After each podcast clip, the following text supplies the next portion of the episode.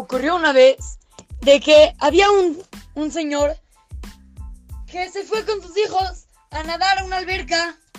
Estaba nadando, divirtiéndose, jugando a la pelota en la alberca.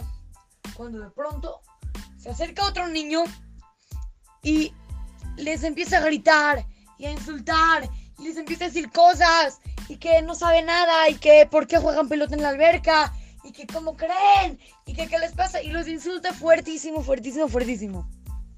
Entonces, este señor pues se sentía un poco enojado con este niño. ¿Cómo puede ser que me haga esto? Y no nada más eso, sino que el niño todavía les dijo, ¿puedo jugar con ustedes? El papá ya no sabía qué hacer. No sabía si decirle que se vaya a su casa, dejarlo jugar, si... Estaba muy indeciso. Pero el hijo de este señor le contó a su papá, papi, ¿sabes quién es este niño? Es el papá. ¿Quién? ¿Cómo? Ese niño es David. ¿Cómo David? El papá escucha el nombre. Wow. Dice, no, no puede ser. ¿Él es David? No, tengo que jugar con él. Y jugó con él la pelota y se le echaron y jugaron y se divirtieron.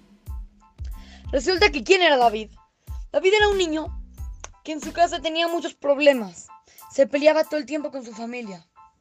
Entonces, este señor quiso que David, al menos, juegue un poquito, se divierta, y aceptó jugar con él. En el momento que este señor supo que él era David, se cambió toda su, perspectiva, todo lo que él pensaba sobre este niño se cambió. ¿Por qué? Porque él se dio cuenta que realmente no era su culpa, era porque así lo educaron y así le enseñaron. Cuando tú veas a alguien que está comportando mal, tú no pienses que es mal educado y que no sabe nada y que, y que qué le pasa y que...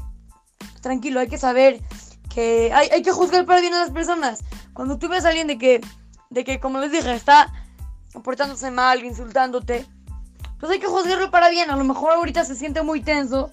A lo mejor ahorita está muy apretado que no sabe cómo hacer el problema de matemáticas y se siente todo apretado en la cabeza.